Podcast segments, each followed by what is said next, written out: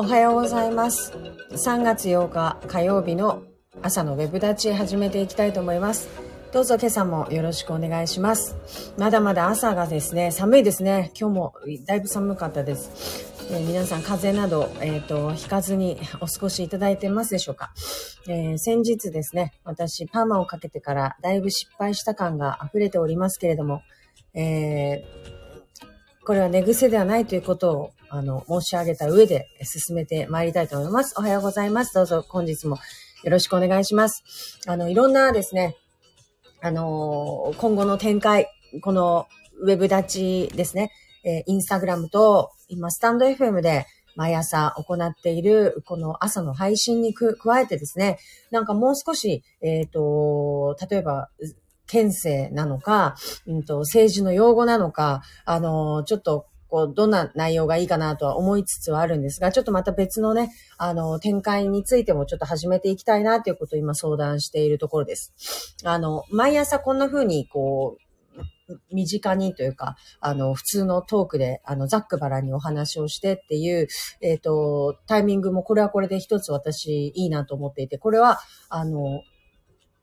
目的としては、私を、まあ、もう一段掘り下げるっていうような意味で、あの、自分自身とのその親近感をですね、あの、私との、に対する親近感をもう少し持っていただくっていう意味で一つの、あの、窓かなとは思ってるんですが、これだけではどうしてもこう、政治自体に対してのこう興味っていうところは向かないかもしれないのでですね、その、もうちょっと本質的なところに迫るような、あの私への興味はどうでもいいので、みたいなところで、こう、もうちょっとこう全体に対しての興味を持っていただけるような取り組みを何かしていけないかなということで今考えているところです。まあ、えっ、と、その配信形式が、は何であろうと、その内容ですよね。結局興味を持って聞いていただけるような内容が何なのかっていうところで、うんと例えばそのうちのおばあちゃんに、そのいろいろなんかこう、愚痴るような形で、あの、たまに、あの、政治的な話をね、こんなことがあってさ、みたいなことを話したりするときに、いや、陳情って何？とかっていうことを、もうそもそもみたいな話をされたりするんですよね。その陳情があってどうのこうのとかっていうことをまあ前提にして私を話し進むんですけど、その、いや、そもそもその陳情って何なのかもわからんし、その、陳情ってどうやったらできるのかもわからんし、とかって言って、あ、そうなのかというような、あの、新鮮な発見があったりするんですね。だから意外とこう知らないこと、あ、そういうもんなんだ、そういうふうに成立してんだとか、あの、このワードってそういう意味があるんだとか、だったりとか、そういうことも、あの、改めてお話ししていく場っていうのもあってもいいのかなっていうふうに思う、思ったりもしまし、思ったり今しているところです。で、例えばその、今、こう、この界隈で当たり前に、こう、共通言語としてこう、進められているワードがありますよね。例えば SDGs であったりとか、なんやそれって。どっかで思いません ?SDGs、SDGs って。SDGs って。っていうところのね。どうって内容があるのかとか。で、何をそんな一生懸命みんなその SDGs って言ってるんだとか。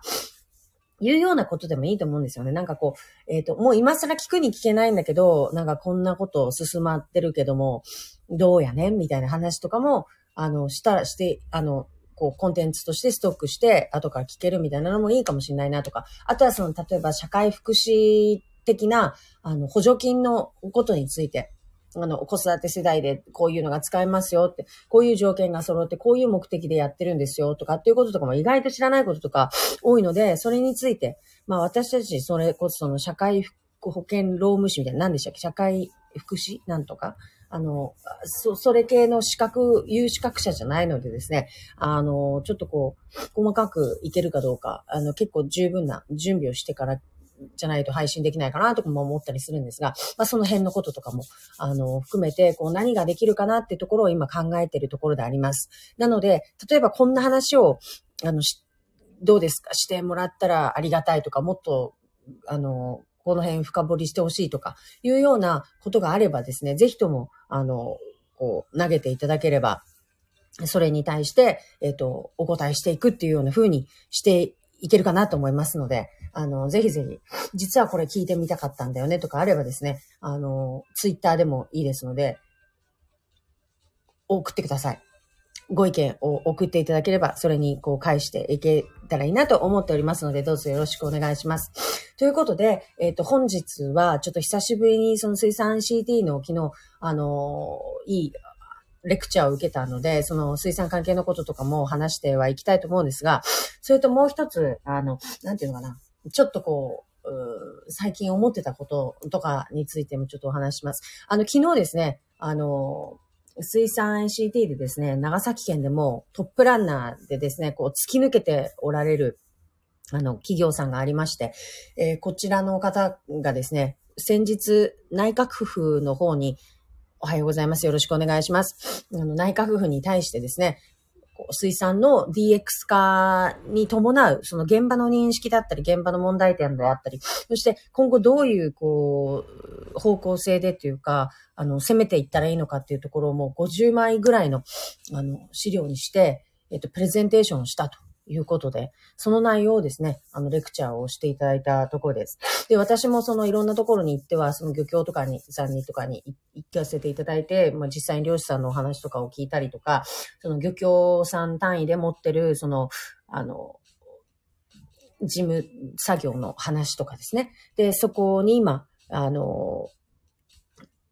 使われているシステムの話であったりとかっていうところをいろんなところでこうお話をしながら、なるほど、これは結構難しいところがあるなと、いきなりね、こう新しくしていくことに対して難しいことが、ところがあるなっていうところをですね、いろいろお話をしていたところです。で、結局そこを、あの、どんな風に、あの、今の現代の水産 ICT で、水産 DX で叶えていけるものって、もう我々が想像する以上のすごい世界なんですけれども、でも結局、今、これまでやってきた、ずっと使ってきたシステムっていうものを手放すことができないっていうところでですね、難しさがあるんですね。なので、えっ、ー、と、いや、もうずっとこのシステムば使ってきてさ、って、で、これで別に不便を思ったことがないとさねって言われるんですよね。で、実際そのなんか手手手間、私たちから見たら、いや、そがん手間なんかかけんでも、もうよかとに行って、自動で入力されるとになって思うようなところでも、もう慣れちゃってるから、まあ、そこで例えば打ち込みの作業が発生しようがなんだろうが、別にそれを手間だと思ってないんですよね。結局、その現場の方は。だけど、その、外から見てる人にとってみたら、それもなくなるし、もう余計なことが一切なくなって別のことに集中できるのにって思って提案しても、いや別にそこはそんなに、あの困っとらんとさねっていう感じで流されていってしまう。ここの、なんていうのか温度差というか、あのできることと、あのやれていることとの間でのこの差みたいなところにものすごくこう、もやもやとかいうかですね、あの、もったいないなっていうところがあるんですよ。でも実際そこを無理やりね、変えるわけにもいかないしですね、あの、じゃあどうしたらいいのかっていうところでの難しさが本当にあります。特に、あの、やっぱり漁師さんとかだったりするとですね、その苦手だったりしますよね。でも平均年齢60歳以上とかになってるような世界ですから、そもそも、あの、ICT みたいな技術、テクノロジーを使って、量を管理していくとか、例えば資源管理のこともそうだけど、その、今我々が抱えている問題を、こう、マクロに、じゃあ捉えていらっしゃる方がどれだけいるかっていうことなんですよ。そんなことを考えてる余力なんかないわけですよね。皆さん今日の生活が大事だし、今日の生活に集中しておられるし、今日の量が大事なわけであって、将来日本が量を取れ、量をして、あの、国産のお魚を食べれなくなるかもしれない、なんていうような心配を今してる余裕があるような漁師さんなんて、ほぼほぼおられないわけです。もう本当に大規模なね、あの、こう、世界の海に出て行って、でっかい漁をするような会社の社長さんとかは当然ね、その辺も考えておられるんだけども、長崎県、えっ、ー、と、何万隻、2万隻ぐらいあるんですって、全部でね。あの、それぐらいの船が出てってる状態。で、本当にたくさんの小規模事業者としての漁師さんたちがおられる。で、その方たちがじゃあ、将来の資源としての、えっ、ー、と、日本のお魚っていうものを考えてるかっていうと、みんながみんなそうではない。だって自分その時いないしねって。それはね、思っちゃうよ。当然です。だけど、いや、そうじゃないんだよって言って、じゃあ教育するところから始めるかって言ったら、そんなことしてる暇もないわけですね。みたいな部分でも非常に難しいんです。その現場の感覚と、私たちが考えなきゃいけないこととの間にものすごく差があるわけです。で、ここをどう埋めるのかっていうこともそうだし、埋める努力も一方では必要なんですが、その、それだけやってても間に合わないですよね。ということは、どうしたらいいのかっていうところで、えっ、ー、と、要するに、現場にとってプラスになる。現場にとって今すぐの駅になる。プラスになるっていうことを訴えることでしか振り向いてもらえないんだっていうことをやっぱおっしゃるんです。つまりその現場に、が今資源管理をして、今すぐにでもその ICT のテクノロジーを現場に取り入れることで、インセンティブがあるっていう状態を作らないと。これは国が作らないといけないと。で、そこ、それで結局導入して進めれば、毎月いくらが入ってくるなり、その税金、あの、助成金が入ってくるなりとかっていうようにすれば、やるわけですよね。っていうような、その仕方をしない限り、やっぱり現場っていうのは今までのやり方を踏襲するわけですから。っていうことをですね、あの、一生懸命、その、おっしゃられても、その通りだなとしか言いようがないんですよね。で、えっ、ー、と、この話っていうのは、もう、市町のレベルではもう到底ないし、県のレベルですらない。つまり、やっぱり国を動かしていって、国の決定から下に降りてくるのを待つしかない、どっかで。ないものなのでですね、もうそれは本当に頑張っていただくっていうことと、あとはその県の方からも国に対してのプッシュをしていただくっていうところ。で、あの、どうにか、あの協力をすることができるかなというような感じではありました。で、まあ、とにかくですね、もうそこの企業さんのされてる、その水産 DX の中身っていうのは本当に突き抜けておりまして、もう今までも何度も言ってると思うんですけど、もう、並ぶところなし、なしです。もう無双状態なんですね。で、なんでそこまでのじゃあ技術ができるのかって考えたら、もう私たちのその想像を超えたものを本当に具現化してるんですけど、なんでそれだけのすごいものができるのかって言ったら、もうなんせ現場主義なんですよね。だから最初は、あのー、全然、なんていうのかな。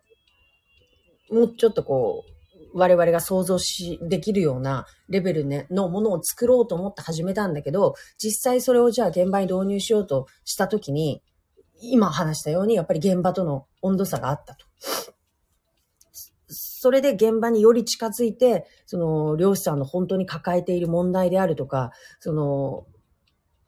漁協さんが抱えている問題であるっていうところに肉薄して迫った時に、あ、このテクノロジーではダメなんだと。これでは広まらないんだ。もっと掘り下げたものを作らなきゃいけないんだっていうことで、どんどん改良に改良を重ねていかれたということなんですね。だからやっぱり答えは現場にあるんですね。で、何がすごいって思うかっていうと、その、最近めちゃくちゃこれ思うことなんですけど、どの世界でもそうなんですが、あの、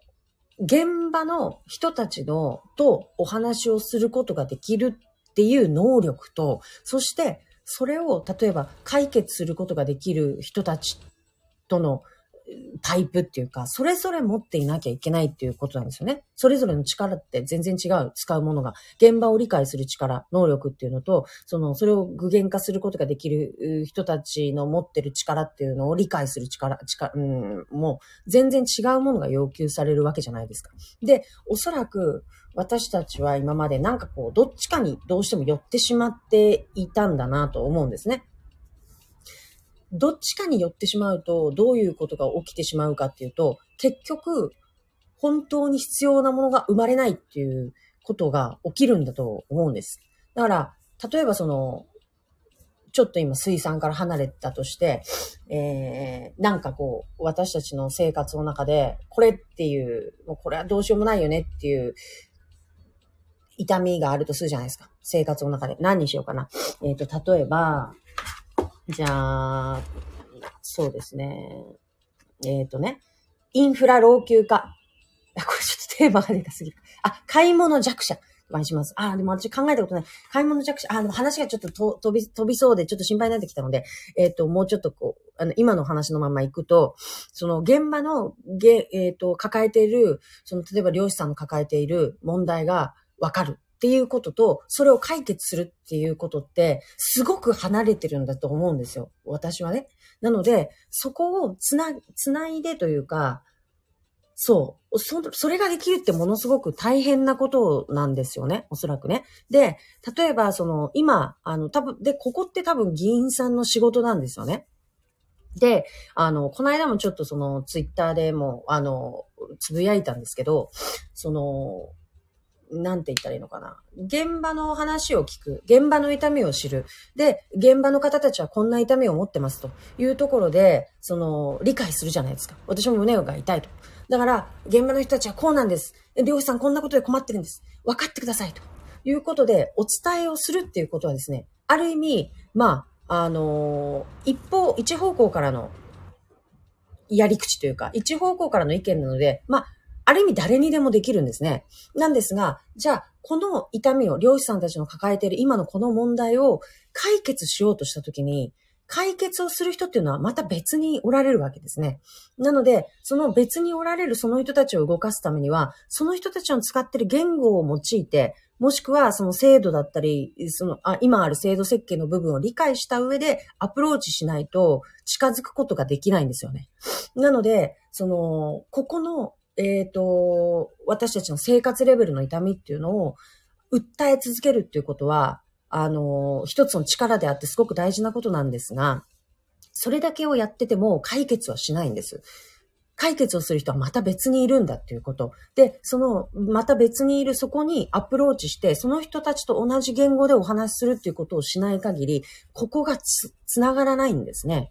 なので、ここをつなげている人たちっていうのが多分社会起業家って言われている人たちで、えー、もうそうだし、えっ、ー、と、行政職員もそうだと思うし、ここの人たちの役割ってものすごく大きい。で、ここにもちろんその政治家も含まれてると思います。だけど、私が今、この長崎県を見たときに、政治をされてる人たちっていうのがどちらに寄ってるかっていうと、こっちに寄ってると思います。その、痛みを持ってる生活者の方の方たちの、えっ、ー、と、意見を吸い上げて、そして今こんな現場では、えっ、ー、と、生活の中ではこんな痛みがあるんです。聞いてくださいよということで声を上げるっていうことをされているんだと思うんです。一致方向に立って、お話をするっていう意味で、それは、あの、ものすごく心強くて、あの、いいことだし、いや、これからも引き続きしていただかなきゃいけないことではあるんだけれども、次のアクションとして必要なのは、それを解決することができる人に対して、それを、まあ、ある意味、通訳して伝えて、そしてじゃあどうするかっていうところを建設的に話していくっていう次のステージに入っていかなきゃいけないっていう意味で、そこをやらないで、こうなんです、ああなんですって言って主張だけするっていうのは、それは申し訳ないけど誰にでもできる。で、その誰にでもできることを、を言ってやったぜみたいな感じで、えっ、ー、と、されてもちょっと引いちゃうっていうところなんですよね。だから、えっ、ー、と、結局解決するっていうことが問題なので、じゃあ、そのよく言うね、野党がよく言う、その提案型とか、その対決より解決をみたいなことを国民民主党とかも言いますけど、その、まさにその解決のところに対して、えー、間に、間に入ってというか、繋いでいくというか、その対、解決をするっていう大事なところ。問題は、その提示することじゃなくて、問題を明るみに出すことは、それは、えっ、ー、と別に政治家じゃなくたって、えー、メディアだって何だってできるわけで、そこを明るみに出すだけではなく、結局それを解決するために何ができるのかっていうことを語っていかなきゃいけないんだっていうことだと思います、私は。なので、えっ、ー、と、ここで思うのが、結局、えっ、ー、と、どっちの言語も話さなきゃいけないっていう意味で、あの、能力が求められるんです。基礎学力が求められるんですっていうことです。だから、あの、現場の言葉だけを話せる人ではダメなんです。要するに、その、それだったらただの俗議員みたいなもんであって、こっち側の主張だけをして、こっち側にメリットのあることだけを求めるっていうだけになっちゃうから。それじゃあ、えっ、ー、と、誰が解決するの？っていうことで結局解決が遅れてしまうんだと思うんですよね。で、あのここから先半分自慢で、えっ、ー、と、半分すごく大事なあの話なんですけど、結局その、私今、あの、いろいろ仕事をさせていただいている相手の方々っていうのが、ものすごく優秀な方たちなんですね。で、それは、なんて言ったらいいのかな、もう、飛び抜けてできるんですよね。要するに、その国のレベルの仕事をバンバンやってるし、その、海外での、どっかからね、あの、国の、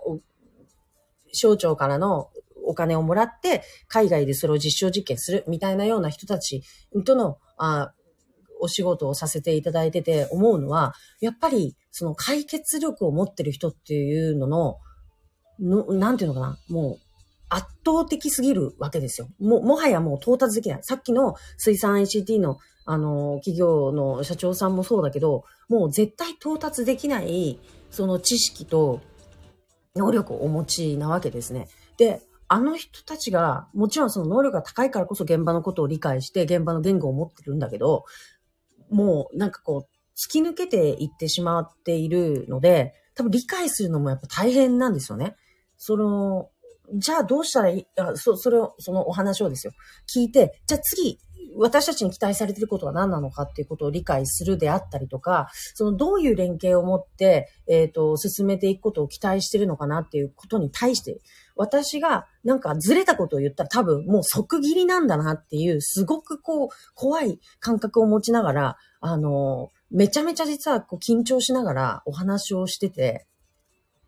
だからもう、ズームミーティングとか、もう本当にものすごいストレス状態なんですよね。もう今次間違ったこと言ったら、もう切られるとか、あの、次なんかこう、がっかりするさせてしまっては、あの、別のところに行っちゃうって思ってやってて、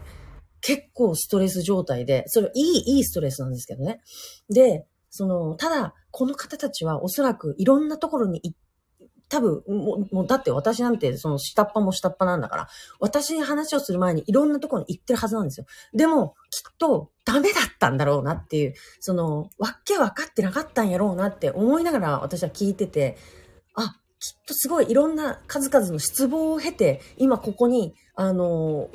希望を持ってくださってるんだろうって思うんです。なので、えっ、ー、と、一生懸命理解しなきゃって思うし、一生懸命何とかして、その、ここを、あの、繋いでやらんばって思うわけなんです。だから、その、あの人たちが抱える孤独っていうのも一方でわかるんですよね。理解されないとか、その、分かってくれないとか、いうところをものすごく抱えて生きてこられたんだと思うし、その中ですごく少数の分かってくれる人たちと共に多分仕事をしてきて今があるんですよね。で、私もそこにやっぱり、あの、加わりたいし、あの、って思って一生懸命します。だから、あの、ある意味、自分自身が今、この世界の中で、あの、小さいながらも、居場所を作ってやれてるっていうのは何なのかなって思うと、それは多分、現場寄りの意見っていうよりかは、解決の方の意見を聞ける方にいるからなんじゃないかなと思うんですね。それはなんかまあ、ちょっと若干自慢が入っちゃってて、すごく聞き苦しくて申し訳ないけど。で、これっていうのは、なんとなくですが、相対的に数が少ないんだと思うんです。この世界において、そっち側に入れてる人っていうのが。だから私に、その、絶えず、いい仕事が来るんだと思うんですよ。そういうふうに自分は分析していて。だから、なんか、その、どっち側に立つかっていうわけではないんだけど、やっぱりそこの、その解決側にある人たちとのパイプっていうのはめちゃめちゃ大事で、じゃないと、その、解決できないから。で、その解決する人っていうのは行政職員だけじゃなくて、やっぱり民間もだしっていうところを巻き込んでいかなきゃいけないと思います。なので、そこをつなぐっていう、えっ、ー、と、役割が今課せられている中で、本当にそれができてんのかなと。例えばそのなんか話し合いの中に呼ばれているっていうだけで、満足してしまっていないかっていうことを今一度考えなきゃいけないと思いますね。結局呼ばれて終わりとか、呼んだけど結局何も動いてくれんやったんよね、あの人とかっていうことを私はいろんな人から聞いてます。あの、あの人にも言ったし、この人にも言ったけど、結局なんかよう分かっとらん。あまあ、もちろんほとんどの人が長崎の人じゃないから、あの、このような言葉は使いませんけど、あの人にも言ったけど、ダメだった。分かってなかった。なので僕はもう二度と話の話をしないよ、とかね。えっ、ー、と、自信、なんかこう、ね、期待を持って行ったんだけどダメだったんだよね、っていうような話はもう本当にたくさん聞くので、ということは、何なのかって考えると、結局、現場の声の代弁者であればあるほど、票になるからなんだと思うんです。そっち側に立ってるふりをする、うふりをするって言い方はしないけど、そっち側だけのことで、こう伝えたよと。行政側に、解決する側に伝えたよ。言ってきたよ。ね。あこれ大丈夫だから。とかってやることが、票になるから、そっちばっかりやっちゃってるけど、でも今しなきゃいけないのはおそらく、ここ繋いで解決することですよね。だから、でも解決する側とのパイプを持っていなかったり、言語を持っていなかったりしたら、いつまで経っても解決は行政にだけ任せられちゃうわけですよね。行政はアップアップなんですよ。今、はっきり言って。まあ今どころじゃないけど、長崎は特に他県に比べて言えらんことばっかりやってます。いらんことばっかりを議員があれもやれ、これもやれって言って押し付けていってしまっています。で、それに対してやらなきゃ怒られるから、どんどんどんどん日々の業務に上乗せされていってます。やめるという決断ができていないらしいんですね。で、これはもうげ、その行政の方たちからも聞きますし、他県の人たちからも長崎は何でもやってるよねっていうことを言われる。こんだけいろんなことをやってるにもかかわらず、生活に何かこう、反射してくるものを感じないっていうのは、全部のクオリティが低いからなんだ、じゃないかなっていうふうに思うわけですよね。だから、やっぱりこう、もう一度見直していくっていうのはすごく大事になってくると思います。で、今一度やっぱりそこの、えっ、ー、と、議員に求められている仕事っていうのが何なのかっていうところで、ただの市民の代弁者だったら意味がないんですよ。誰でもできるから。もうプロ市民の私でもできるし。だから、求めるところは解決であって、その代弁するだけではないっていうところに対して、やっぱり市民もその人の動きを見ていかなきゃいけないと思います。うん、なので、その、まあもちろんそのそれだけじゃないしね。ああ、でもね、なんかやっぱりね、解決っていうのがね、行政に伝えて終わりになってるように思います。うん。言えば OK みたいな。いやでも行政そこまでそんななんかオールマイティじゃないしね。スーパーマンなわけじゃないから、ということはやはり、そのどんな民間の人と繋いでいくかとか、民間がどこまでできるのかっていうことまで含めて、分かった上で持っていくっていうことができた方がね、絶対建設的なんですよ。例えば、その私今から、あのー、やろうとしてる。まあいいや。もう私ね、自分のやってることのね、あのー、カードを見せないことにしたんです。だって、取られたら嫌じゃんあ、まあでもね、できるわけない。できるわけないから、まあそこは安心してますけど、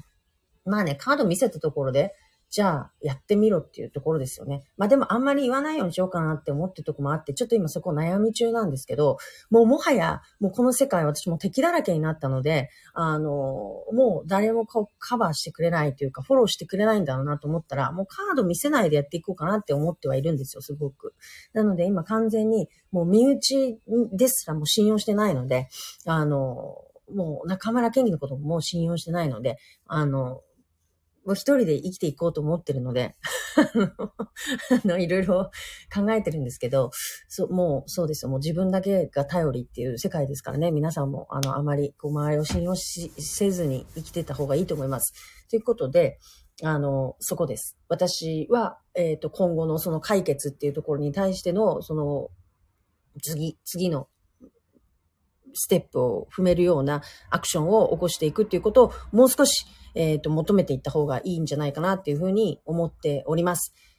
まあね、えー、まあいろんなご意見があるとは思いますけど、結局解決しないと何もならない。さ、もう山ほどあるんだから、その、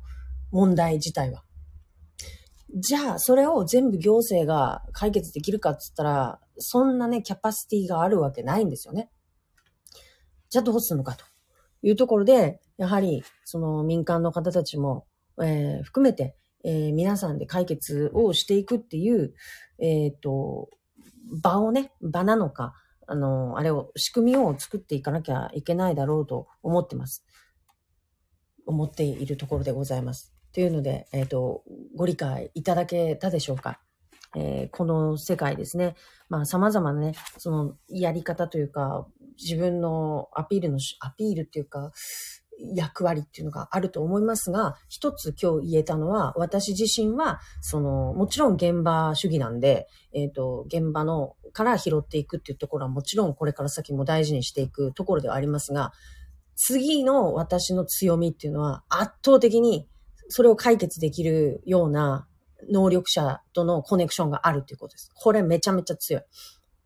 あのもう、実際にその政府に対してロビー活動ができるような人たちの、とのパイプがある。なぜあるんだろう不思議でしょうがないけど、気づいたらあった。そして、皆、皆さんというか、その方たちが、あの、頼ってくださる。なぜね、ありがたい。ありがたいです。すっごいありがたい。まあ、結局なぜかって言ったら多分動くからだと思うんですよ。言われた通りに、わかりました。ちょっと言ってきます。わかりました。あの、それ思いつく人がいるんで、やってきますっていうことで、もうパンパンパンパン動くからですね。もう、ああいつに振っときゃいいやっていうことで、多分、あの、使っていただいてる。もう、使っていただくっていうことが、えっ、ー、と、一番の幸せですから、これはどっち側からもですね、あいつは使えるぞと思っていただくことしかないわけですよね。だから、どっかで、その、あいつに頼んだけど、結局動かんやったよねとか、あいつに言ったけどなんか理解しとらんやったよねとか、いうような印象を一回でも持たれてしまったら、もう私これは、いや、あの、負けだと思っとるので、すごくそういう意味では活動がストレスです。あの、緊張します。けれども、結局それで、あの、私たちの生活にある何かが解決に近づいていくんであればね、本当にいいことだし。いやでも本当にね、あの、思い返してみると、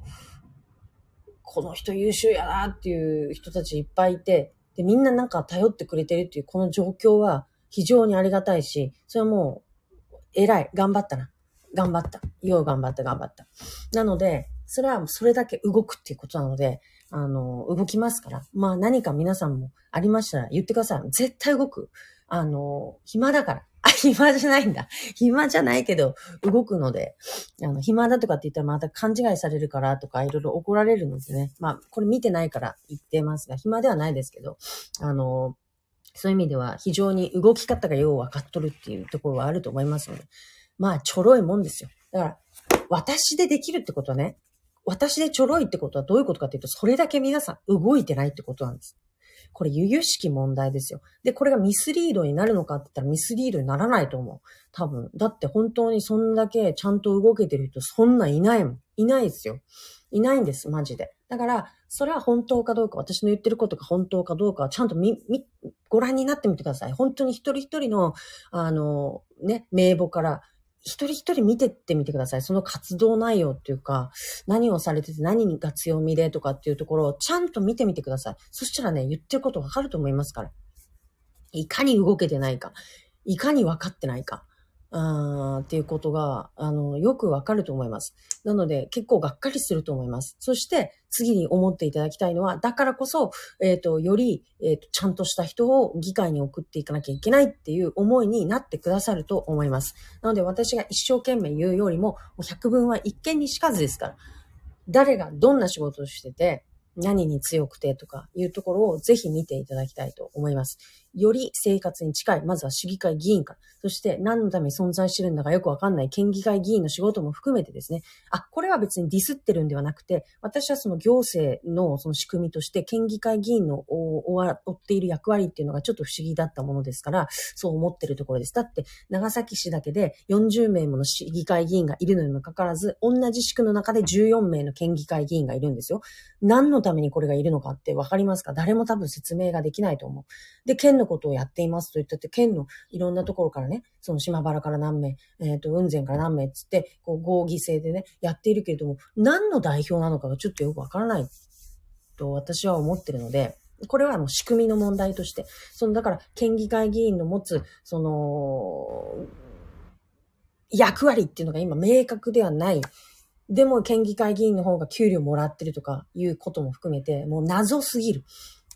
っていう、まあ、行政の仕組みとしての問題を日本がはらんでいるんだって、これは長崎県だけの問題ではなくて、よその県も同じ、同じです。なので、あ、まあ、そこはいいとしてね。まあ、そういう意味で、しっかりと、あの、見ていただくっていうことを、エンターテインメントだと思って見てみてください。もう一人一人がね、あの、何かの役割を持っても、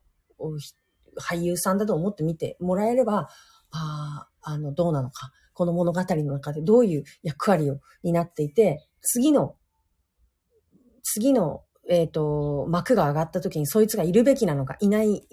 いなくて大丈夫なのかっていうところをですね、ああ、すごく言葉きついけど、あの、考えた方がいい。で、えっ、ー、と、彼がいることが長崎にとってプラスなのか、どうなのかっていう視点で見てほしい。本当にこの街が良くなってほしいですね。まあ、どこに住んでても、もしこれが私がその、例えば、あの、掛川市に住んでたとしても同じだし、それは当たり前でしょ。どこに住んでたって自分の街がいいに越したことはないわけだから。だから、無責任、あ無関心にならないでください。どうかね。